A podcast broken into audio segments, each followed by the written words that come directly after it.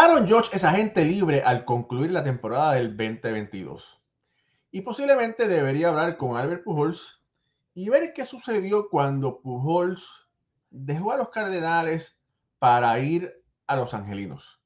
El dinero no lo es todo, pero sobre eso y mucho más ahora en breve.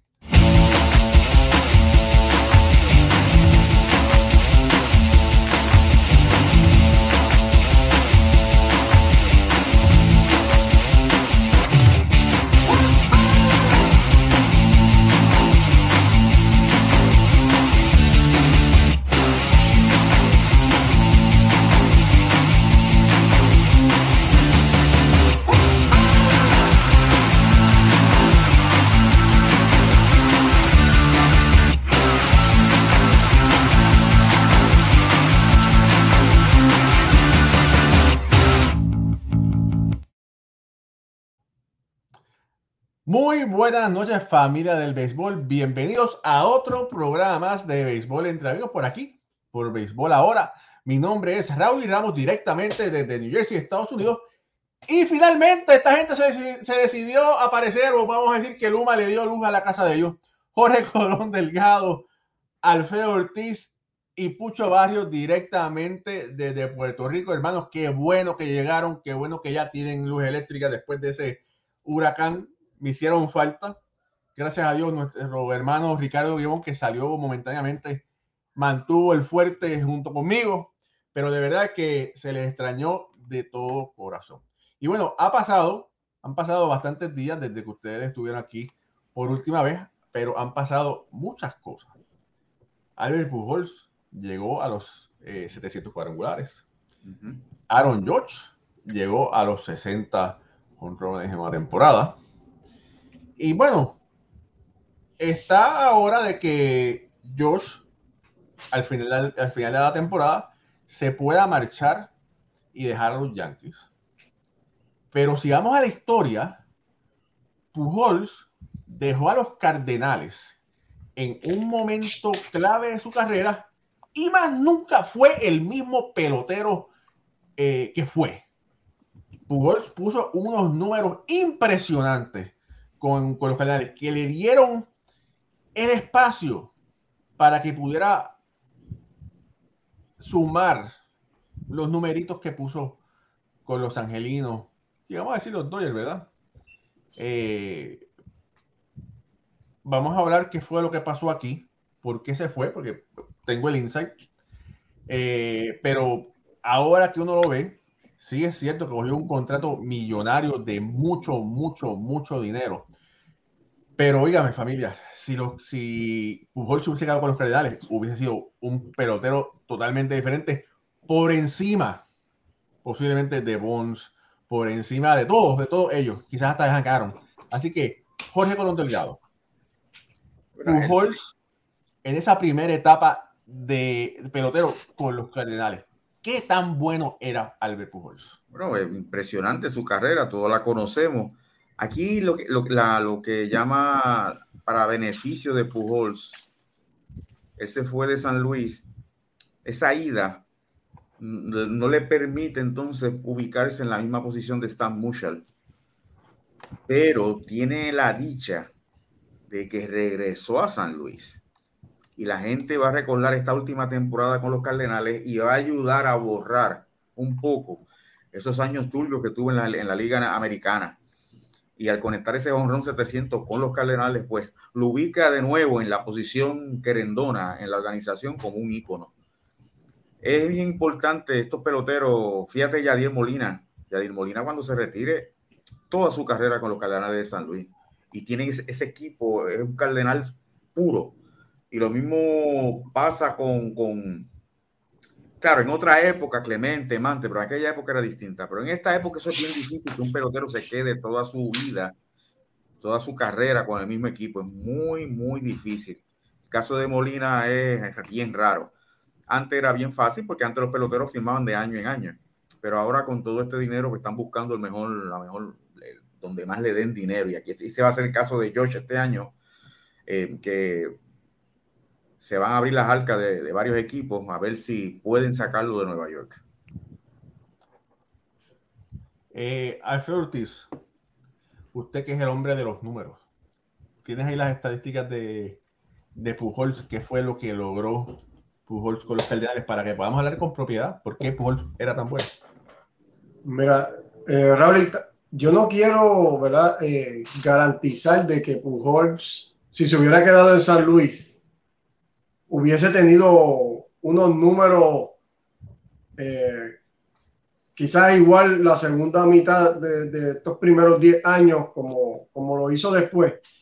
Porque además del movimiento que hizo él, que fue un movimiento ¿verdad? por dinero y, y si tú quieres lo explicas más adelante, eh, Albert Pujols también se iba a beneficiar de ese bateador designado que estaba en la Liga Americana, que en la Liga Nacional no existía. Y eso en el momento se veía bueno para él porque mientras entraba en años, iba a tener que jugar menos primera base y podía protegerse más como bateador designado, lo que iba, podríamos haber pensado que lo iba a ayudarlo a poner unos números ofensivos buenos. Eh, lo que no pasó, ¿verdad? Eh, sus números decayeron y aquí lo hemos hablado en muchas ocasiones. La última temporada que tuvo Albert Pujol así de impacto fue en el 2016, donde conectó 31 cuadrangulares, 119 carreras remolcadas. Luego de eso vemos un declive de sus números significativamente. Al final de que los últimos años con los angelinos ya era un jugador es, que, venía del banco, suple, suplente, y no estaba teniendo ya esas temporadas sensacionales. Pero no quiero garantizar, ¿verdad?, que, que quedándose en San Luis. Lo que sí, quedarse como cardenal le da ese prestigio que solamente estos grandes jugadores tienen de que se, se convierten en un ícono de una franquicia. Y más reciente, pues hemos tenido a Derek Jeter con 20 años con la camiseta de los Yankees, eh, también tuvimos Carl Ricken Jr., 21 años con el equipo de los Orioles. Eh, podemos hablar de Tony Wynn, otro padre por 20 años. Eh, Craig Biggio, quien participó también 20 años con el equipo de Houston. Y así algunos de, de estos jugadores que se convierten en, en jugadores franquicia y, y obviamente luego pasan a ser Hall of Famers. Y, y, esto de, de Yadier Molina, como dice Ole, es una carta de presentación bien elegante que, que Yadier Molina tiene al, al, pasar toda su carrera con el equipo de, de, los Cardenales. Mira, aquí estoy mostrando las estadísticas de Albert Pujols. Quiero compartirlas con ustedes. Eh, aquí vemos lo que, lo, lo que ha podido hacer con los Cardenales en 1808 juegos ha conectado 2.150 hits, 466 cuadrangulares, eh, 1.387 empujados. Usted quítele eso los 21 que lleva esta temporada y todavía tiene 420 y tantos. Eh, y usted compara, eso fue en 12 años, contando este con los angelinos de California. Eh, usted puede ver que conectó apenas 222 cuadrangulares, ¿verdad? Eh, muy por debajo de su nivel. Si vemos acá, eh, su último año con, con, los Cardenales fue el 2011, donde batió por debajo de los 300, batió 299. No sabemos, bueno, los Cardenales le ofrecieron buen dinero. El próximo año, el 2012, cambió de liga. Eh, Pujols batea, logra batear 285, eh, 30 cuadrangulares versus 37 que, que tuvo la temporada anterior. Y después, Ahí vemos el declive. El 2013 vemos eh, en promedio bateo, ¿verdad? Un 258, que eso era inaudito. Eh, para Albert Pujols también tuvo solamente 17 cuadrangulares, perdió 63 partidos en la temporada. Después 272, eh, subió un poco el promedio. Después 244, subió la cantidad de cuadrangulares a 40. Pero vimos, vemos el declive ahí que pasa eh, Albert Pujols en su carrera. Uh -huh.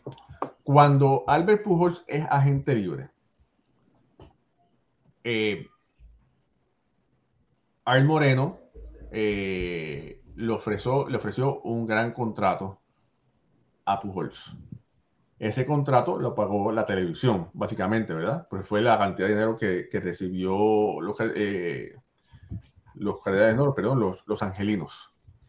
Y el dinero fue tanto que Pujols era un pelotero pro unión y él en su forma de pensar, y se lo, ¿verdad? Se lo, se lo respeto, él dice, la cantidad fue tan grande por encima que si yo digo que no, tomaría posiblemente dos años, quizás más, a un pelotero recibir una oferta como esta y atrasaría la unión en, recibir, en seguir recibiendo contratos como este.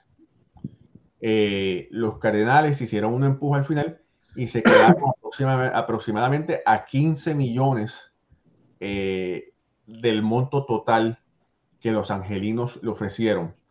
Pero ya, ya Pujols había decidido que no podía eh, decirle que no a esa oferta de, de, los angelinos por la cantidad de dinero. Básicamente fue lo que pasó con Mark Scherzer. Los Mets vinieron de la nada y aceptó el contrato de cuarenta y tantos millones por temporada que le ofrecieron cuando todo el mundo pensaba que iba a regresar con los Dodgers, ¿verdad? Eh, pero Scherzer es un hombre de, unión y, y aceptó el contrato más grande que estaba disponible. Si buscas abajo en la página de Pujols, ahí están los salarios. Casi duplican los angelinos, duplican el salario de los cardenales. Busca bien abajo, están todos los salarios año por año. Y por eso fue que si te duplican, si te, si te gana 14 millones, te van a dar 28 millones. Sí, eh, básicamente lo que, lo que, lo que está explicando Raúl aquí es que eh, cuando, cuando tú tienes a Albert Pujols en ese 2012, 2013, que es el mejor jugador en Grandes Ligas en ese momento. Todos los contratos que se dan a, los jugadores luego de esto, lo que se usa es una comparativa y Albert Pujol iba a hacer la comparativa para todos estos otros jugadores que iban a ser agentes libres y obviamente si tomaba menos dinero, pues lo que iban a decir, bueno, si le pagamos esto a Pujol, pues ¿cómo te vamos a pagar a ti esto? Entonces tú eres... Y ahí, ahí va a afectar el dinero de todos los peloteros que, que iban a ir firmando. Sí, y entonces por eso por, por esa razón, eh, Pujols eh, y Molina, tengo entendido que son compadres. Eh, Molina estuvo mucho tiempo molesto con Pujols porque Molina se sintió que Pujols lo había abandonado, que, había, que lo había abandonado a él, que era como un hermano mayor y que su hermano mayor lo había abandonado y había abandonado el equipo y por eso pues no estuvieron distantes, pero después eh, pudieron eh, hacer las paces y, Molina pudo entender por qué fue que Pujols aceptó eso. Pero sí es verdad que Pujols cogió el gran dinero, los números no fueron lo mismo. Ahora, este señor está en algo parecido, está poniendo unos números exorbitantes Aaron George. Eh, ya le dijo que no un contrato de sobre 29 millones por temporada un monto total de, eran 7 años y 213 millones eh, total, tiene 30 años. Se estima que no va a firmar por menos de 35 millones. 35 sería lo mínimo, ¿verdad? Porque es la comparativa de Carlos Correa por año. Eh, los Yankees, los Mets, los Dodgers siempre están verificando a ver qué es lo que está disponible, ¿verdad? Pero con un Mookie Betts quizás eh, no hay el espacio, pero uno nunca le puede decir que no a los Dodgers porque tienen el dinero. Se menciona hasta el equipo de Boston. Y los gigantes. Y los gigantes. Y los gigantes son o eran el equipo favorito de George de niño o de muchacho o de joven. Él es del área de, California y su jugador favorito era Richard Aurelia de los gigantes. George es la cara del béisbol, es una de las caras del béisbol. La pregunta es, voy al, al equipo que más dinero me ofrezca, ¿verdad? Y dejo mi legado, que ya tengo un legado en Nueva York, que es la franquicia, eh, no voy a decir la más importante, pero es la más reconocida. es la más importante, lo puedes decir. Sí, Es la más reconocida, ¿verdad? Del mundo para, los fanáticos y los y los no fanáticos de eh, y digo eso porque mira el caso de Robinson Cano. Robinson Cano dejó, en la, dejó 175 millones. Eh, eh, cogió 240, ¿verdad? Fueron 240, ¿verdad? En, Seattle. Pero el contrato de, de, los Yankees era más dinero por año. Después Seattle le ofreció un, contrato de más dinero global. Eh, Robinson, Cano se fue, Robinson Cano se fue de Nueva York y más nunca fue el mismo pelotero. Y Cano pudo, pudo haber estado eh, en Monument Park, pero ya saben lo que pasó, lo vieron dos veces con esteroides hubiese, estado, hubiese utilizado esteroides en el, Yankee Stadium, uno, nunca, uno no lo sabe. Alex Rodríguez lo hizo. Alex Rodríguez lo hizo. Pues claro, eso no. Eso ya cada uno, cada, cada individuo, la, cómo piense, cómo. Alex Rodríguez lo hizo estando con los Yankees, manchó su, su legado con los Yankees, aún así lo ha, lo ha ido limpiando poco a poco con las transmisiones televisivas, ¿verdad? Pero en el caso de Robinson Cano, que es un pelotero que con tanto talento y que se va para Seattle, comete esa falta y desapareció.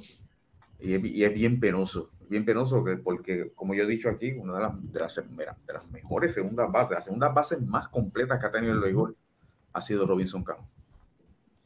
Bueno, eh, Jorge, eh, tú eres Jorge Colón Delgado. Mm. pelotero que tiene 60 cuadrangulares esta temporada, conoce la historia, sabe lo significativo que, es la historia y ser un pelotero de la organización de los Yankees de Nueva York.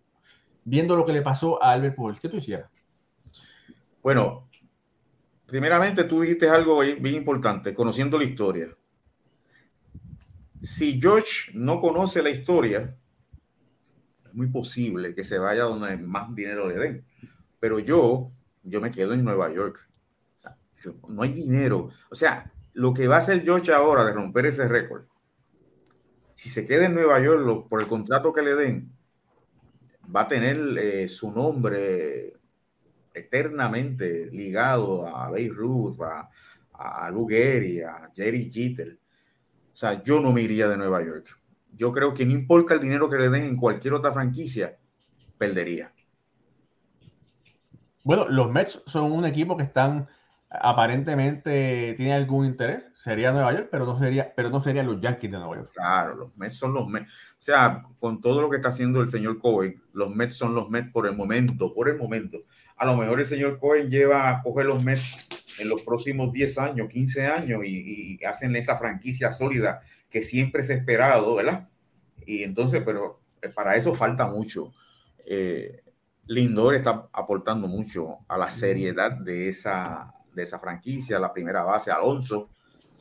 En la organización, cómo están bregando con los peloteros, cómo están bregando con la, con la fanaticada. Le está haciendo un gran trabajo, pero para solidificar esa franquicia va, va a pasar varios años. Pero va muy bien, pero no, nadie, o sea, no hay equipo que compare con los Yankees, francamente. Mucho él debe coger el ejemplo de ahora mismo José Ramírez Mira lo que acaba de hacer con, los, los guardianes, los guardianes de Cleveland. Podía irse para el equipo que le diera la gana. coger al mínimo 200 millones, porque tiene los números. Eh, todos los años está en la conversación de MVP. Eh, y las métricas las tiene, el WAR aquí, o sea, tremendo pelotero completo. Decidió coger menos, menos dinero y quedarse en la franquicia de, de los guardianes porque le gusta, se siente cómodo, su familia le gusta Cleveland y él sigue dando, él sigue produciendo la cantidad de dinero que le, le dieron. Y yo creo que ese es el punto que, los peloteros, ¿verdad? Tienen que también ver, ¿sabes? ¿Dónde tú te sientes cómodo? Porque al final del día tú eres el que va a trabajar. En el caso de Ramírez, él dijo, yo me siento feliz con lo que los millones que me dan en Cleveland. Y los millones extras que me van a, a dar en otra franquicia no me van a hacer más feliz de lo que yo soy. Y eso es, muy, es una movida y un pensamiento muy inteligente. Pero, Ramírez, pero Ramírez es la excepción a la regla. Por eso sí. E, es, es, muy poco. Uno posiblemente con la, con, con, la dedo de la mano uno puede escoger, ¿verdad? Peloteros que, que hayan hecho eso. Y, y les voy a decir más.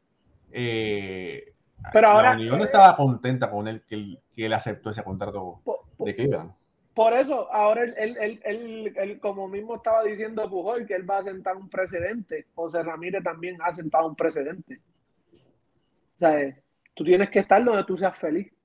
Emocionalmente, que muchos, ¿sabes? Mira ahora mismo, mira el caso de Javi Baez. Mm. Detroit. Mira el año que está teniendo. Eso es para otro, eso, eso es para otro programa.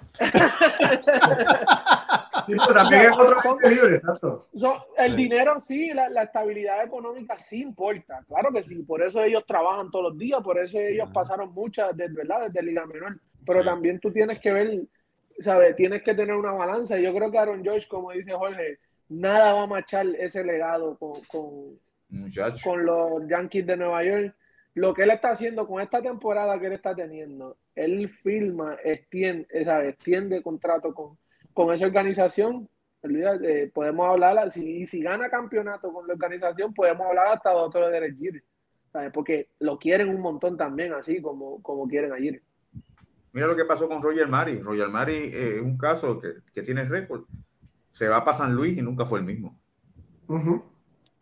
Y Yo tengo, mira, yo tengo Ah. dos jugadores relacionados con los Yankees. Uno que llega y otro que se va. a algunos ejemplos. El primero que quería dar era el caso de Jacoby Ellsbury. Primero siete años con Boston. Gana dos campeonatos de serie mundial. Tiene unas temporadas excepcionales. Se convierte en el mejor primer bate de grandes ligas. Firma con los Yankees en vez de quedarse con la franquicia con la que jugó toda su carrera en Liga Menor y Grandes Ligas se desaparece como jugador y, y sabemos que no, no hizo nada luego de haber firmado con los Yankees. Se robó el dinero. Y, ¿Cómo? Se robó el dinero de, de los Exacto. Raiders, pero que- Y, el, otro caso que, robó. y quería- el otro caso que tengo en mente es el caso de, de John Wetland, que en 1996 abandona el equipo de los Yankees para irse de agente libre con Texas, lo que le abre las puertas a Mariano Rivera a convertirse en el mejor cerrador de todos los tiempos. Y ya vemos lo que pasó, los Yankees ganan cuatro campeonatos en cinco años y el hombre nunca se pudo poner una sortija, abandonando al equipo de los Yankees, que era, era el closer hasta ese momento. Pero O sea, bueno, vemos- Wetland se la puso con los Yankees en el 96. No, En el 96 todavía él estaba, no, él abandona el equipo en el 96, No, él, él fue el closer de ese primer campeonato. el primero. Sí. Luego, luego abandona el equipo, obviamente, pues, pero pierde la oportunidad de ganar más sortijas buscando pues más dinero al irse la gente libre con el equipo de Texas. ¿Tú sabes quién está en ese grupo también? Dave Rigetti. Búscate el récord de Rigetti, tremendo con los Yankees. Se fue.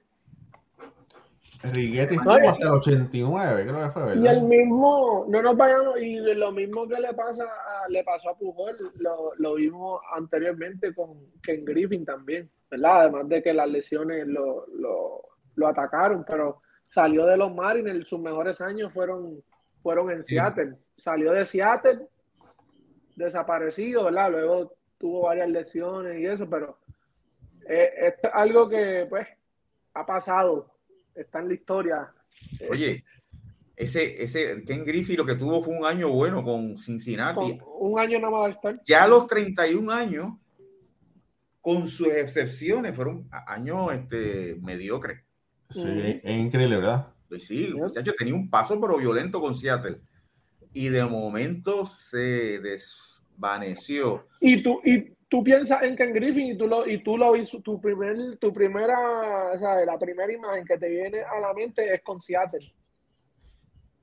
Y luego Claro. ese jugó con Cincinnati, jugó Y mira, con, ¿Tú con sabes los quién, White Sox. estuvo, quién tuvo, estuvo con la, con la franquicia completa tu- toda su vida? Igan Martínez.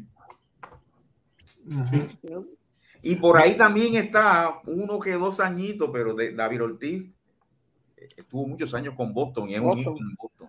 Eh, Mira, David Ortiz puede coger un. ¿Tú te acuerdas? Bueno, si Jorge sabe lo que es liquid paper, pero la gente que tiene de, de 25 para abajo no sabe lo que es liquid paper. Que es para borrar así cuando Gracias, Raúl, gracias. Puede, puede coger. Bueno, yo, yo sé lo que es liquid paper y Alfredo también escribió bastante Yo también. Mira, puede coger el, el récord de Minnesota así con liquid paper y no, y no cuenta. Mira, Y, Da- y David Ortiz fue otro que cogió descuento de casa local para quedarse en Boston. Firmaba contratos de un año por menos dinero y volvía y extendía. Cuando tuvo oportunidad de irse otro y se que quedó en también, Boston. Bernie Williams, tuvo oportunidad de irse con Arizona y se quedó con los Yankees. y Boston también lo ofreció y, en un momento dado, eh, al final, Carlos Beltrán iba a firmar con los Yankees, pero no firmó con los Yankees, firmó con los Mets para que William firmara con los Yankees. Pero, pero bueno, ya, ya Bernie ese tiempo estaba ya, vamos a decir, mayorcito en comparación, no estaba ya en, el... No, no, exacto, no estaba en su pick. Pero mira, me pediste por aquí las estadísticas de Roger Maris. Míralas, compártela con la gente. Mire esas estadísticas después que se va de los Yankees. Con los Yankees tuvo siete temporadas, donde estuvo 850 juegos, batió 797 hits, 203 cuadrangulares, 547 empujadas, 265 promedio, fue un, fue un bateador de 260, o sea que batió básicamente igual. Eh, y aquí podemos ver si ese fue su mejor. Porque con San Luis 258. No, no, pero míralo arriba. Si arriba lo ves claritito, mira, después de ese 61 honrones, da 33 con los Yankees, 23, 26 y se desapareció. Sí. Sí. sí y antes de eso batió 39 y antes de eso 16, 28. Sí, sí muy cierto. Puede ser, puede ser que le, haya afectado tanto esa campaña del 61, que han hecho hasta películas de eso, ¿verdad? Y a lo mejor pues eh, y de hecho, mira, ahora con, en, la, en la persecución de su récord, está la familia de Roger Mar y los hijos están, están yendo a los juegos de, Aaron Josh. Mira, sí, mira, perdóname, para, para no saliendo del tema, mira, Gustavo Hernández, saluda a Gustavo Hernández, dio otro ejemplo. Josh Hamilton, con Texas increíble, se fue de Texas, fue a Los Angelinos y más nunca fue el mismo. Mira, yo tengo los números del Raúl en, el en el 2000. Dame un break. Yo estoy de acuerdo con Gustavo, pero el comportamiento tóxico de Josh Hamilton me parece que hubiese explotado con Texas también. Lo que sucede es que él tenía, ¿cómo es que le dice? Él tenía problemas, él tenía que tener un body, alguien que lo ayudara para mantenerse. Un tipo que, que, estaba al lado de él todo el tiempo. Y cuando se fue para Los Angelinos, no, no, no sé bien el detalle, pero la persona no podía ir para California. Este, imagínate. Y, ahí. Nada más contándolo, imagínate que tú tengas un pelotero de ese calibre y que necesite una compañía constante. O sea, eso, eso es impensable. oye, por, Dios, o sea. Mira, otro, por aquí, eh, nuestro amigo Jaime Diesel, eh, cito de los Atléticos a los Gigantes. Que ahí se quedó, se quedó en California, pero cambió de liga. Nunca fue, nunca fue el mismo. Tuvo, tuvo sus años en California, este, California, pues, con, con los gigantes, pero no fue igual de efectivo, ¿verdad? Que cuando estaba en, en los. el caso. Yo creo que la presión también, o sea, tú jugar en Oakland es como. Y lo, ahora mismo lo estamos viendo con Frankie Monta. Vino, estaba haciendo un trabajo brutal con, con los Atléticos, llegó a Nueva York. Sí, pero venía, ya yo lo había dicho aquí en el programa, que venía con el brazo lastimado y y volvió y se lesionó, pues lo sabíamos. Mira, quiero comentar rapidito. Nuestro, nuestro escabo de avanzada había hecho el análisis anteriormente. ¿Quién? Nuestro escabo de avanzada. Alfredo Ortiz está, ya había hecho su asignación sobre eso. Mira, pero quería decir rapidito, gracias al, al, compañero que habló de Hamilton. Hamilton en el 2012 batió 43 cuadrangulares, 128 remolcadas con Texas. Ahí firmó un contrato de 5 años, 125 millones con los angelinos y, baja a 21 y 79. Luego en el 2014, 10 cuadrangulares y 44 remolcadas nada más.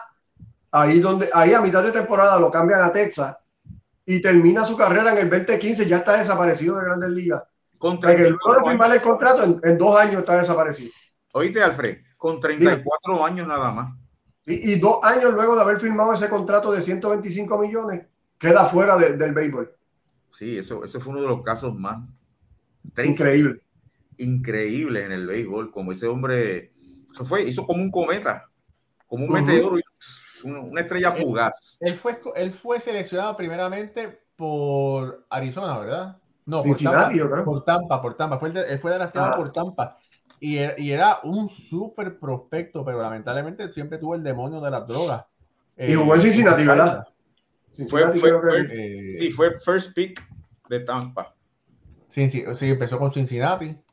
En Cincinnati batió 19 jonrones con 26 años. Fue un novato de 26 años y de verdad que quemó, quemó, quemó. Eh, oh, mira, otro ejemplo por aquí. No, eh, no sé si este es desde mi dogado, porque dice Facebook User. Eh, pero Anthony Rendón. Es otro ejemplo, lamentablemente. Sí, parece Sí, que la gente llega a California y, y se le acaba el, el- el maíz allí. Ahí están diciendo que Javier Vázquez, pero Javier Vázquez fue diferente, porque Javier Vázquez era un mejor lanzador en la nacional que en la americana.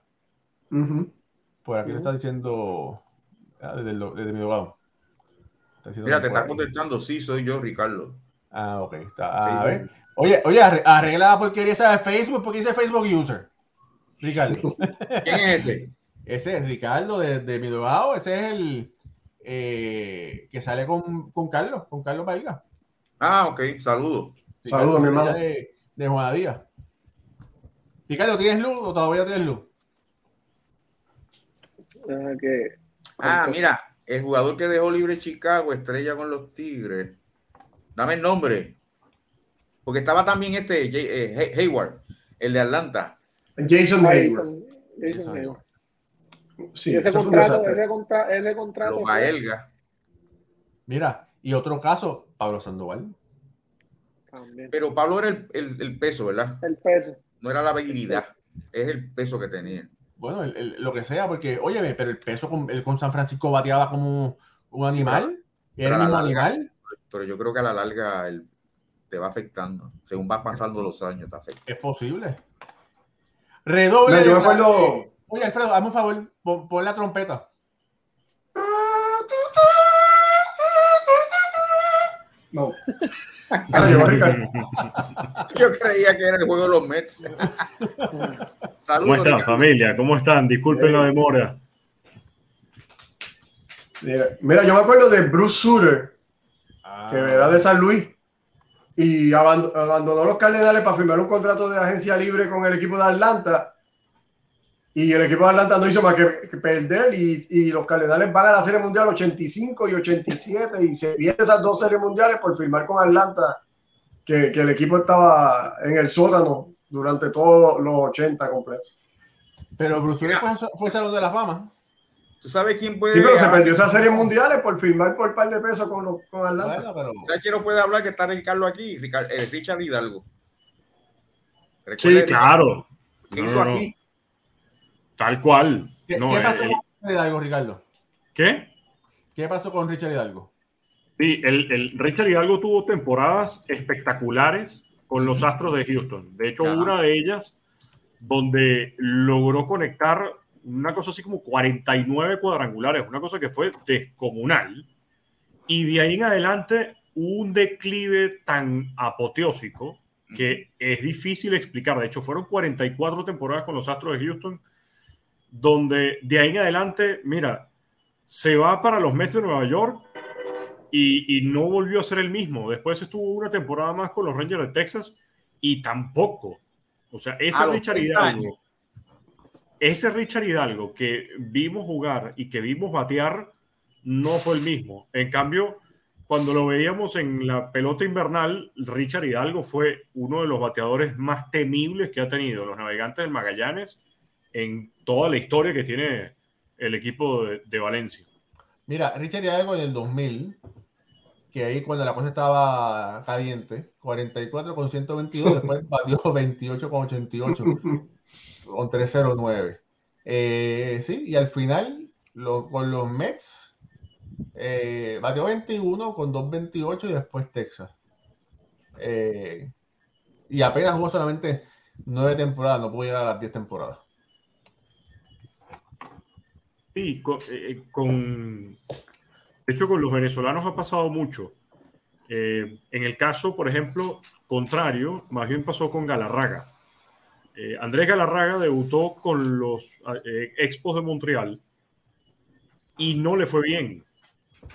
Después llega a los Rockies de Colorado, donde con los Rockies es que conoce a Don Baylor y Don Baylor es quien le cambia el swing, le cambia el stance y de ahí en adelante vimos al Andrés Galarraga que conocemos hoy en día. más bien ahí fue donde podemos empezar a decir que vimos al, al Andrés Galarraga poderoso de muchos cuadrangulares y por supuesto ese cuadrangular que le conectó a, a, Kerry Wood, si mal no recuerdo, si la memoria no me falla, hasta el último piso de lo que era el Pro Player Stadium, eh, que hasta el sol de hoy ese batazo sigue siendo uno de los batazos más largos en la historia del béisbol por encima de los 529 pies de distancia. Pero Ricardo, fíjate, yo fíjate, mi opinión, Galarraga con lo, era un buen jugador. Lo que pasa es que, como tú dices, Baylor lo maduró, lo, lo convirtió en un bateador extraordinario. Jugando, como el, el, el, grupo ese, ¿verdad? Que, que estaba en Colorado. Eh, fueron sí, los, los, bombarderos de la calle Blake. Los, bombarderos de la calle Blake era un grupo de bateadores impresionante, ¿verdad? Vinny Castilla, estaba él, Larry Walker, Dante eh, Dante Bichet. Sí. Y bueno, con, no, un trabuco. Con ese equipo. Y, y Helton, el que lo reemplazó en la primera base, una vez que Galarraga pasa de los Rockies a los Bravos. Uh -huh. Qué bueno Eric y, que se acabó. Sí, con los Cardenales también jugó. Mira, una, una estrellita fugaz americano, George Arbonneau. Ah, pero sí, eso fue, oye, eso fue una estrella fugaz. Sí, así. Pero, pero eso fue un pelotero que de una temporada. Fue novato, novato del, año, del año Novato del año. Mira, ahí están, ahí están preguntando por Mario Ordoño. Mario Ordoño tuvo muchas buenas temporadas. Vamos a ver. Sí, yo creo que Mario Ordoño no encaja en este. Sí, pero él no encaja en estos escenarios donde. No, no encaja. Fue, fue bueno, un... fue muy bueno. No, o sea, no fue un mal pelotero, pero no tuvo buenos números con un equipo y con otros sí los tuvo, o al revés, que yo creo que es el, el caso más importante. Sí, tuvo los números muy importantes y después tuvo el declive. Mario jugó Mario... muy bien con los Media Blancas de Chicago y después jugó muy bien con los Tigres de Detroit. Sí, con pero Detroit. Un bateador de 300. de los 35 años en adelante. Mira aquí. Pero un bateador de 300 con, de por vida. Con los White Sox tuvo 8 años, Detroit tuvo 7. Batió mejor por, en promedio con Detroit que con los White Sox. Sí, batió bien. Eh, lo único fue, o sea, después el poder, pero en general no, no hay tanta diferencia. Sí, mira todas las carreras, todas las veces que empujó sin carrera, aún a los 34 años. Sí, oye, 400 dobles. Hay que... 400 dobles, 400 uh -huh. dobles, 294. No, no, no, no entra en ese cuadro. No entra ahí. Oye, ahí, ahí, vamos a ver, vamos a ver este que están hablando aquí, Alfonso Soriano. Siempre me gustó Alfonso Soriano. Cuando pasó a los a, a los Texas. Cops, a Texas y después a, está con los nacionales estuvo. Pero con los Yankees fueron yo creo que sus años de... Sus mejores años. Yep. Con los Cops estuvo bien. Pero tú sabes lo que pasa, mira, a los 37 años empujó, dio 34 honrones. Dio su mayor cantidad de honrones con los Cops. Pero ya a los 38, oye, cualquiera falla a los 38 años. Son... y, más, y más la posición que él jugaba segunda base y le filo, o sea, tuvo una carrera buena. No, no, para mí no entra en este tampoco, en este, en este panorama. No todo el mundo es Nelson Cruz, ¿ah, Jorge? ¿Ah? No todo el mundo es Nelson Cruz. Nelson Cruz. Nelson Cruz. Buenísimo. ¿Tú sabes quién me, quién me gustaría ver en Grandes Ligas que ya no va a volver? Edwin Encarnación. Ese hombre le dieron bola negra estando productivo todavía. ¿Qué habrá pasado ahí? Raúl, tú no tienes ningún insight porque es que él no, no. le estaba yendo tan bien, pero tampoco era como un pelotero para pa estar sin trabajo. Eh, no he preguntado, pero no es la primera vez, lamentablemente, que peloteros que tienen mayores, que tienen, no puede, que no son, no son entradas general, porque son peloteros que tienen 37, 37 años. Mira el caso de Neil Walker, que con 33 años no pudo conseguir trabajo y era un bateador profesional, el uh -huh. que fue All-Star, ¿tú me entiendes? A veces yo creo que es fuerte, porque Neil Walker era buen compañero, fue, fue, fue buen, buen bateador, era el pelotero perfecto para una organización que está reconstruyendo, que le enseña a los peloteros cómo comportarse, como eso, y no consiguió trabajo. Pero en el caso de Edwin Encarnación, pudo haber conseguido trabajo como bateador designado por lo menos un año más. Fíjate que fue en la pandemia. El último año de él fue el 2020. Uh -huh. Y con, con eh, eh, el tipo de bateador que era, daba 36 años, pudo haber por lo menos jugado un, uno o dos años más.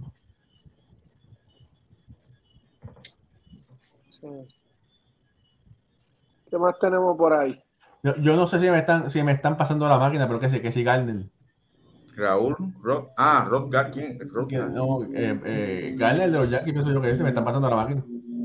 A mí, a mí el, el- el- el que cuando hablamos de un jugador que, que vio tantos años en una organización y que después cambió o que después eh, ya no vistió más el uniforme, a mí lo de, lo de Don Mattingly, que después de tantos años con los Yankees se retira y, y al, día, y al año siguiente que consigue la Serie Mundial, todavía me parece uno de los escenarios yo creo que más Lamentable. curioso, más Pero ahí se fue la espalda. Fue más golpeados, más de, de todo se puede hablar del caso de Don Mattingly. Qué mala suerte que después de tanto tiempo y que después de ser el capitán de una organización con tanta historia y con tantos títulos, resulta que fue al año siguiente. De los pocos capitanes que ha tenido los Yankees, Sí, de los pocos, no creo que pasen de cinco. Eh, vamos a ver, estaba Lugeri, estaba no, bueno. Monson, Y, y no sé si no sé si hablaron de él. No, Irando fue capitán. No, Monson, Lugeri, Jeter, tienes tres. no, Mattingly. ¿Ah? Mattingly 4. Manny Sí. cuatro, no, no más nada. Yo creo que no hay más ni un capitán. No, Willie Randolph.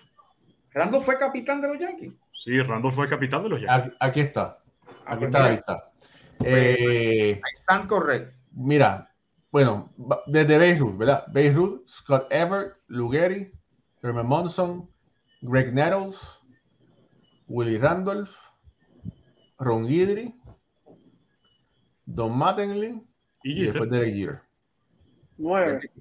Mira, ¿sabes? Ha habido un total de un. de- Me sorprende Ruth, porque no era buen ejemplo. Sí, pero era el que traía Sí, claro. a todo el un mundo total de alrededor. 15. Mira, y por cierto, hablaron de Troy Tulowitzki, Ese otro. porque eh, de él hablamos hace no mucho tiempo con respecto a la, sobre todo por la altura, Altura. de, de O'Neill Cruz, y Tulowitzki es otro, que después de tener todos sus años de gloria en Colorado, llegó a Toronto, tuvo un año bueno, y Correcto. después, entre eso y los Yankees, hasta No, Dios, hasta luego. Mira, y, y retiraba a los 32 años, bien jovencito. Sí, por muchas lesiones, de hecho. Muchas lesiones, sí. Mira, por aquí Carlos Manuel Beltre Alcántara dice, pero ¿por qué, pero por qué Pujol salió de San Luis por el dinero? Eso es un negocio, sí, hermano, pero ya hicimos la explicación al, al principio. Te recomiendo que después, cuando se acabe el show, vea al principio y te hacemos la explicación para que la puedas entender más. Busca, Raúl, y búscatelo a Nomar García Parra, que es otro caso más que tuvo unos años con Boston excepcionales. Luego también los números decaen. Eso fue mala suerte, hermano. Qué bueno era. Oye, pero decayeron, salvo con una temporada con los Dodgers, pero el, el- el- el bajón fue tremendo. Era mejor, era, eh, pues, él estaba por encima que Jeter. Ah, no, claro. Sí. Tenía fuerza, Sí, Tenía fuerza. poder. Tenía poder. Aquí está. Eh, mira, con sus números con Boston, nueve temporadas, 178 honrones, 323 de promedio. Dos campeonatos de bateo. Con los Dodgers, estuvo tres temporadas, bajó ahí a 289, apenas 35 honrones. Ahí, Y no, no tuvo números, eh, ¿verdad? Para sus estándares, ¿verdad? Para los estándares que él puso con, con Boston. Eh, esos otros números son los los debajo, ¿verdad? De, de su promedio como tal, pero tiene números average, o sea, tiene números recibió Sobre el 20 promedio. bases por bolas intencionales. De Boston. 20 bases por bolas intencionales, increíble. Y después, sí, y salió de Boston y nunca fue, más nunca fue el mismo bateador. Ujú. Pero un cierre que te bate 280, 290, 260, eso es, eso es buenísimo. Pero promedió 42 dobles por temporada. ¿no? El tipo los más. Sí. Tenía fuerza. Tenía fuerza. Ah, mira, otro caso por ahí. ¿Se acuerdan de Mo Bond? Uh, claro. Claro. Sí, Boston, es que los Mets. Hay muchos, yo creo que hay muchos casos. Prince Fielder. Y pudiéramos pasar, pero Prince Fielder por lesión. Lesión también. O sea, pudiéramos pasar horas hablando de esto. Y además recordando peloteros que vimos eh, o, que más bien nos vieron a nosotros crecer y, otros que, simplemente recordamos por, por anécdotas y por, por estadísticas. Correcto. Mira, por, mira, mira los números de, de Mobon. Parece, fue para, ¿cómo es? De Boston fue a California y ahí se estrelló. Bueno, 33, 108, no, no se estrelló tanto. Eh, después fue a los Mets. y ahí sí se estrelló. Ahí sí se estrelló. Ahí se, se reventó. Ya, ya con 34 años. Wow. Mobon. ¿Cómo, cómo hacíamos, eh, Alfred, cómo hacíamos mateando? Se tapaba toda la cara. Sí, pero jugaba Pepper con el monstruo verde allí en Boston. Mucha fuerza. Jorge, no te escucha. Me mudo. Perdón. Raúl, y búscate a Reggie Jackson. Para que tú veas, batió en todos lados. Ah, sí, pero. La edad fue lo que lo, lo que lo, lo tiró al piso ya. Pero y, con los con Oakland, con Baltimore, con los Yankees. Ese batió en todos lados. Ese tipo de extrañaba. contratos cortos. Mira, eh, José Canseco. Ay, Canseco. Mira Canseco aquí. Maguire. Bueno, pero Maguire resucitó con los Cardenales. Pero mira los números con Oakland. Y después, sí, era, era temible, pero no era el mismo bateador. Claro, pero mira, tú dando leña hasta el 99. Claro, jovencito, 33 años. Sí, vaya, ya lo tengo. Para la posición que jugaba debió haber durado más. Oye, y que, que Ricardo, Johan Santana. Sí. Pero, sí. Cae ahí. Pero es que el caso de Johan no es tanto, no es tanto por, por bajo rendimiento, sino un lanzador que una lesión lo, lo, mató literalmente en, sus temporadas, en sus números. ¿Tú crees que en este tiempo dominante fue Johan Santana, tanto con los Mets como con los Twins. Exacto. ¿Tú crees que en este tiempo, Ricardo, como está la medicina y con la recuperación que están teniendo los lanzadores, como están viniendo de esa cirugía, que para ese, ese tiempo todavía estaban, ¿verdad? Eran doctores específicos, pocos los doctores que la trabajaban. ¿Tú crees que en este tiempo hubiese virado al mismo, el mismo Johan que se lastimó? No creo. Lo hubieran sacado. Lo, hubieran sacado. Yo creo que no lo hubiesen dejado terminar ese no Terminar no, no, no. No, ¿cómo vino? O sea, él vino después de la lesión y no fue el mismo. La lesión lo, lo ¿sabes? Lo, lo, básicamente lo, no lo sacó de carrera, pero le, le, dio efecto en su rendimiento, le hizo efecto en su rendimiento. Pero hoy día estamos viendo que estos mismos, eh, los lanzadores siguen teniendo tomillón y vienen igual. Vienen, mira Justin Verlander.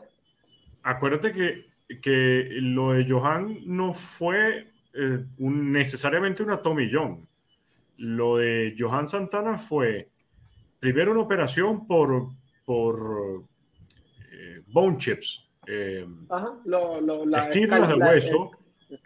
esquirlas de hueso en el codo. Pero al mismo tiempo, él sufrió más bien fue de, de lesiones y de molestias en el hombro. Y la Tommy John es más en el codo.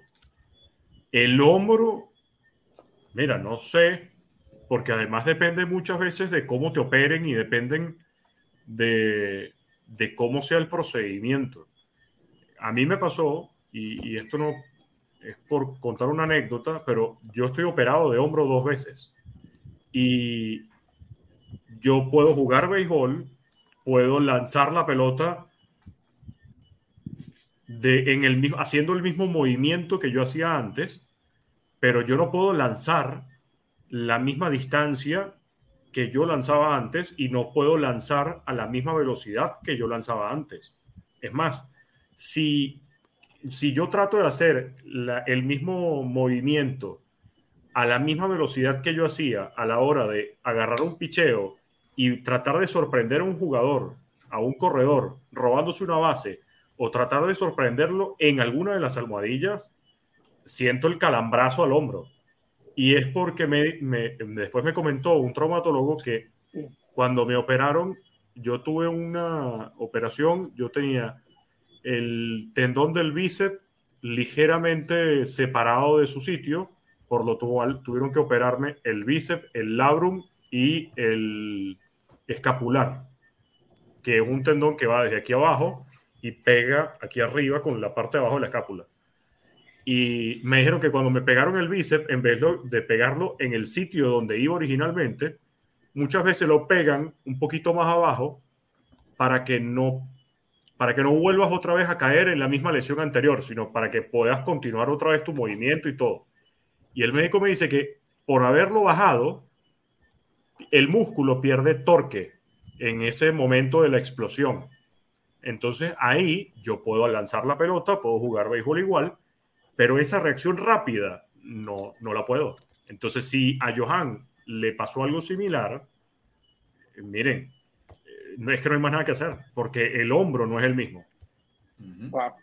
Mira, oye, otro Ah, caso que están es- comentando, otro caso que están comentando es el de caso de eh, Carl Crawford. oh, Oye, sí. Con Tampa Bay. Mira, oye, oye. Ricardo, tú sabes que mi primo Waldemar está que pica. La otra vez, el, el- el último programa me preguntó que si el traje que tenía puesto cuando las entrevistas, si lo había conseguido en la funeraria. Hoy te dice Sí. que, si- que, que Ricardo es de polilla. ¿Y cómo es eso? Que me, me toca y me, desarmo. ¿De po- ¿Sabes lo que es la polilla? Sí, claro. Bueno, por el brazo, que es de polilla. Ah, bueno. Fueron, ¿sabes otro, otro que aquí, Aníbal fueron Rodríguez, 15 años que echando, ¿viste? el pájaro Friedrich. Fidri, Fedro. Oye, sí. Mira, y por ahí, mira, y por ahí, mi- oye, tú sabes No, que man. conocí de- personalmente a Jorge Alex Caraballo y a su señora esposa. Ay, qué bien. Sí, de verdad que sí. Así que, qué bueno. Mira, dice por ahí el caso reciente Miguel Andújar. Pero Miguel Andújar, eh, yo creo que la temporada pasada ahí está, hubiese tenido más chances si lo pudieran jugar. Eh, posiblemente ha sido hasta más mala suerte que otra cosa. Sí, Miguel Andújar, eso. Son un caso especial. Yo creo que son un caso de eso especial. porque es que Perdón. es increíble lo que los Yankees hicieron, ese muchacho. Sí, y, que creo que con Pittsburgh le va a ir de maravilla. Ah, muchacho, sí. Tipo Sí. joven, él tiene, él sabe, él está en ese range de, de joven veterano eh, todavía. O sea, de, de verdad que sí, el mejor, la Mira. mejor de los éxitos a, a- a Andújar. ¿Y qué opinas, qué opinas, Pucho, de otro caso similar? Tairo Estrada. Tairo Estrada con los Yankees no vio mucho tiempo de acción. Le daban una que otra oportunidad. Y ahorita que está jugando con, los Gigantes de San Francisco el Gigantes. año pasado, pero es que está despegando. Igual que Pero es, el, tú sabes un el- caso. el año pasado estuvo mejor Tokman, sí. pero Estrada es un peloterazo. Pero mira, un caso San parecido. Francisco la adora. Mira, ¿tú sabes un caso parecido? ¿Te acuerdas de Melky Cabrera? Melky fue Sí. Yankee al principio. Ay, María Melqui. Pero fíjate, ese es uno de esos, de esos nombres, de esos prospectos, grandes prospectos yankees que han podido salir hacia adelante, que no son tantos en comparación, ¿verdad? Pero Melky Cabrera Sí. es uno de esos. Pero Ricky a Le- medida- mira, Ricky Ledé. Ricky Ledé. y- Sí, pero Ricky Ledee no, es- no- Cuando después de los Yankees no hizo gran cosa. Melky Cabrera y tuvo carrera después de los Yankees. Sí. Pero la, el, el, Ricky el le dé la carrera jugando lo- gallos en Puerto Rico. el, el, pro- el problema con lo, con lo de nuevo, positivo, dio un positivo, eso lo, lo chavó al Melky. Eso le, Yo no le- creo, yo no creo que Bobby Abreu caiga en, el- caiga en ese grupo. No, No, para nada. Para nada. Bobby Abreu produjo, produjo hasta que. eh, eh, El caso de Abreu era que era un right fielder que tenía mucha velocidad y tiene muchas bases robadas. Y eso a la larga, en, en, esa posición, robar, robar, robar, te va quitando el, físico, te va, va decayendo poco a poco. Estos peloteros que corren mucho. Y en el caso de Abreu, jugó hasta los, hasta los 37, 38 años, que está muy bien. Y los últimos dos años nada más fueron los, últimos, los únicos malos, porque los demás fueron buenísimos. Bobby Abreu no cae él viene a decaer ya a los 38 años. Y se retiró. Ahora, hay, peloteros, que también han salido de sus equipos y han producido bien, en, que han hecho buen trabajo cuando salen de los equipos que tienen, por ejemplo. Y lo digo por, por el caso de que, como empezamos hablando de George, que fue el que trae todo esto que estamos hablando, si él decide irse, tenemos el caso de Frank Robinson, esas primeras 16 campañas que la dividió entre Cincinnati y Orioles.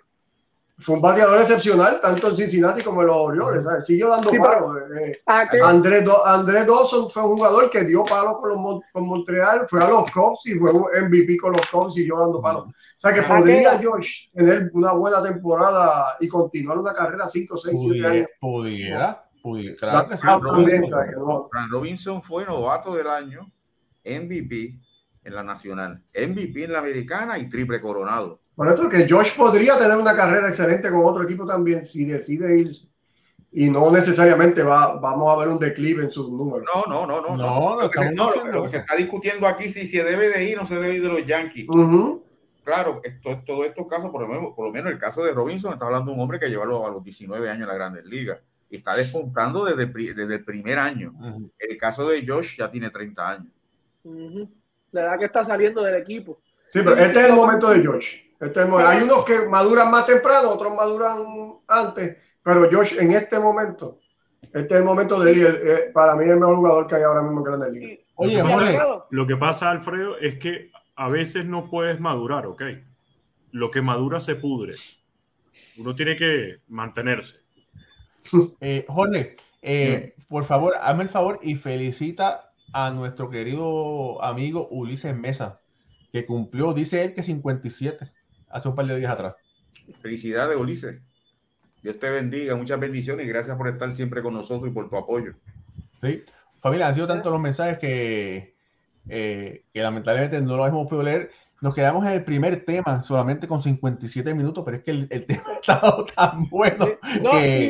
tengo, tengo algo, Raúl. Eh, Alfredo, aquí, por lo menos mi pensar es el legado. Será, no es lo mismo hacerlo en Nueva York. Claro. No es, el mismo impacto, no va a tener el mismo impacto de su carrera en Nueva York y puede tener, mira ahora mismo, mira Pujol, los años, los años en Los Ángeles. Fue bajón para sus estándares, pero como quiera dio 20 y 30 cuadrangulares. Y tuvo años de 100 carreras impulsadas. Pero no es lo mismo que lo haga en San Luis a que lo haga en Los Ángeles, con, con los Angels, con los angelinos. No sé si me, me sigue. Sí, sí. Sí, sí, pero nada va a garantizar que se quede ahí en los Yankees. Tenemos que ver también ah, el otro punto de vista, porque ahora mismo está 50 y 50. Se puede, 50% se puede quedar, 50 se tiene que ir. Tenemos que ver los dos puntos porque puede pasar cualquiera de las dos. Sí, sí, mira. Saludos por ahí a Norma, la esposa de Waldemar, la jefa de la casa, que manda saludos. Milagros Herrera, saludos por ahí también. Eduardo Chávez, saludos. René González, está mucha gente por ahí que dice que está viendo el programa sin luz, con la poca batería que le queda al celular. Gracias. Muchas gracias por, esas palabras, ¿verdad? Mira, por aquí Harold Rodríguez dice saludos de Coamo, Puerto Rico sin luz, pero fiel. Gracias, Harold. Gracias, por, Harold. Por estar aquí. Saludos también a Marlon Eduardo Artigas, que también siempre dice aquí presente desde Venezuela. Son tantos familias. Oye, eh, para los que no lo han visto, vayan a Twitter, Toleteros PR Ed Pana ha hecho una obra de George Gibson en uniforme de Santurce, es su último y está espectacular. Eh, oye, Ed, a mí me queda como una, un, pedazo de pared por acá que ahí yo creo que cabe. Pero bueno, yo, se ve bien, por si acaso. Se, ve bien. Sí, se, ve bien, se ve bien. Te tengo malas noticias, Raúl. A mí las malas noticias no me gustan. Yo tengo ya la prueba acá. Ay, bendito. bueno, pero eso no es mala noticia. Qué bueno. ¡Qué bueno! y con los dientes de atrás. Con, con las muelas. ¡Qué bueno! Me alegro mucho. Mira, como dicen en Puerto Rico, como dicen en Puerto Rico, permita a Dios y lo disfrute.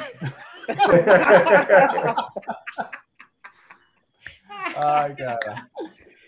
Eh, por, por lo menos se goza, ¿verdad? No, Sí, nos- nos siempre. eh, saludos a, a doña María, la mamá de, del, del Alfredo, que siempre dice Bendición. eh, presente. Mira, por aquí nuestro querido amigo eh, Rey Delgado, que es el que es el, el manager de, de Chochito. Oye, Rey, pon, pon a Chochito ahí en línea, que se estaba medio contestó los otros días. Eh, Mira, eh, ¿tú sabes mira, un caso que no se mira, Raúl, perdóname, ¿sabes un caso que no se, se nos quedó que, que batalló contra la- la- la- las lesiones Orlando Cepeda? Si usted busca el Orlando récord de Orlando Cepeda. Con San Francisco, fue, bueno, todavía ningún boricua ha tenido siete, siete años iniciales en las grandes ligas ofensivamente como Orlando Cepeda. Y compara los siete años de Orlando Cepeda, compáralo con Pujols, con, con Baby Ruth, con Luguere, con Miguel Cabrera, y le está ahí batallando con ellos. sí. Y de hecho, eh, en esos primeros siete años, Cepeda tenía más honrones que Hank Aaron. Espérate, y en el Candlestick Park, que la bola no salía. Sí, había una corriente de viento de 5 a 20 millas por hora para adentro en el, por el left field, por la banda de él, y con todo y eso, y eso le afectó a él y le afectó a Willie Mays. Pero en el caso de Orlando, va para San Luis y es MVP unánime. Y después va a Atlanta y los lleva a la serie, la primera serie divisional, y luego termina con Boston. Fue a Oakland y lo dejaron libre, pero con Boston fue el primer bateador designado. Y con una pierna conectó cuatro dobles en un juego. O sea, ese, ese- ese tipo, ese, ese Cepeda era un bateador de lo mejor que ha pasado por el béisbol, no tan solo puertorriqueño, de todos los tiempos. Pero la carrera fue corta porque aunque aparece en 17, 18 años, solamente jugó 13, porque los demás estuvo lesionado. Oye, mira, eh, uno, uno, le, uno dice por uno le dice a Rey Delgado que, que le diga a Chochito que se porte bien y, y mira, se Chochito se apareció por ahí. Saludos Mira, a todos. ahí, ahí está Ricardo Gibón. Ah, ya está por ahí. Ok. Mira, oye, saludos a Kike Sastre que dice, hoy sí estuvo en vivo. Saludos a todos acá preparándonos para el huracán en Florida. Kike Sí. y hermanos, Cuidado y Dios te bendiga, mi hermano. que, que Sí. eso, pues, que no pase, que no pase nada, ¿verdad? Y que mucha suerte y mucha salud. Los tengo, En los los tengo en mis oraciones a todos los amigos de Florida. Y ahora que hay un nuevo huracán Ian. Ya, Sí. Sí. Ese Ese. ¿Y para dónde va? para Florida. Va para Sí, va a Cuba entrar por Tampa Bay. y va a entrar por Tampa. Ah, pero no tocó Puerto Rico. Bueno, No, ese viene, Fiona. de- Fiona. sí, ese viene del Golfo. Ese viene del Golfo y va para el otro Ah, lado. Eh, Fiona, Fiona acabó con Puerto Rico. Eh, ah, eh, mira, tengo que fuera decir. esta semana. ¿Perdón? Por eso fue que estuvimos fuera esta semana, en el, Claro. no tuvimos el programa porque no, por, por Fiona. Mira, yo, yo sé que nos pasamos, nos pasamos de la hora, pero eh, no me puedo ir sin decir que estuve en Yankee Stadium el pasado sábado, viernes y sábado, a ver si George bateaba el 61, pero me quedó mal, no, no quiso salir. Entonces, pero sí pude hablar con, Li- con Luz Tri- Tribino, que su abuela es boricua, o fue boricua de Cabo Rojo, eh, y existe la posibilidad que pueda representar a Puerto Rico en el Clásico Mundial. Wow. Está en veremos, pero bueno, eh, ha lucido muy bien para los Yankees en comparación como lo hizo con el equipo de Oakland. Eh, en, otras, en otras cosas, ver, Trivino, hablé con, eh, hablé con, también con Luis Rivera, Luis Rivera, que, lo- que tuvimos una entrevista aquí, que fue el manager de los Cyclones que lo llevó a los playoffs. Saludos. Y entonces, imagínense cómo está rankeado Luigi Rivera, que llevó el equipo a los playoffs, que los Mets lo enviaron a hacer el escauteo de avanzada de los Yankees, por si los Yankees y los Mets se enfrentan a la Serie Mundial. Oye, Así que de verdad que estoy muy, muy contento y orgulloso por, por Luis Rivera, que Lo que aquí en el programa, me recuerdo. Sí, vamos, y vamos a ver si lo tenemos también próximamente, eh, también por ahí. Eh, también eh, Roberto Mercado, Berto, que fue el coach, también boricua, del equipo de los Orioles de clase A, eh, no ganó el campeonato, pero llevó a su equipo también a, a la final eh, él fue maestro principal de escuela, que era coach de béisbol, y los Orioles lo pusieron a dirigir. Y bueno, hizo también una excelente labor allá eh, aquí, aquí en, en Estados Unidos. Qué bien. Eh, Ah, mira. Sí, perdóname, cuando termine. no, no, adelante, adelante. César Cedeño. Sí, lo acabo de ver ahí. Qué peloterazo era César Qué Cedeño, ¿verdad? peloterazo César Cedeño. Tuvo el percance aquel, el, el- el- el- el problema que tuvo en el motel con, con una, con una mujer que apareció muerta y desapareció. Era un fight tour player. Bueno, lo comparaban con Willie May, imagínate. César Cedeño. Sí, está desaparecido, sí, de verdad que sí. Eh, espérate, va- vamos. Juan dice, soy dominicano, pero Soto vale 200, quizás 300, pero George vale 500. Y hay un documento que nadie menciona. Willie Adames es el mejor dominicano este año y ni lo mencionan. Todo es Soto, Soto y nada más. Bueno, Willie Adames ha- metido bastante con Rones. William, Sí. no, William Adame ha sido, ¿verdad? Y Ricardo, el otro día estábamos, estábamos hablándolo, eh, que William, el cambio de William Adame ha sido uno de los más O sea, ha sido, Mm, ha sido sí. por debajo del radar, pero desde que él llegó a la franquicia de Milwaukee, él, él ha no tan solo impactado en el clubhouse, en la dinámica del equipo, sino también en el terreno. Eh, ¿Sabes lo que es que un campo y su corto- defensa.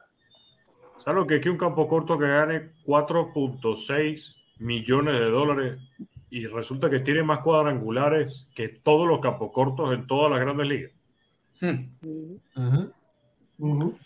Óyeme, pero yo estoy contento con Paquito Lindo de los este año.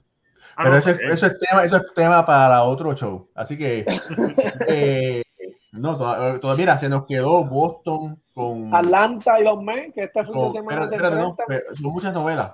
Está la novela de Bloom y Cora en Boston. Está la novela de Atlanta y Nueva York, porque si el huracán va, los Mets van a jugar en Atlanta.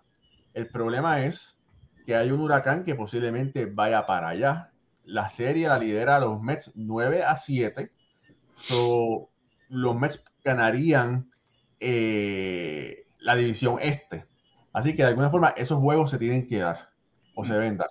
Eh, está esa novela, está la novela de, de los Yankees en Toronto. Hay 50 mil novelas, pero bueno, de verdad que ha sido un excelente programa. Ahora sí, Jorge. Jorge, antes que te despidas, recuerda que hoy es lunes. Sí, yo lo sabía. pero Lo tengo aquí.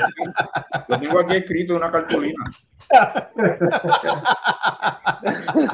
Pero bien contento de estar de regreso al programa. Me hicieron falta. eh, me alegro de estar, que estemos todos nuevamente aquí juntos.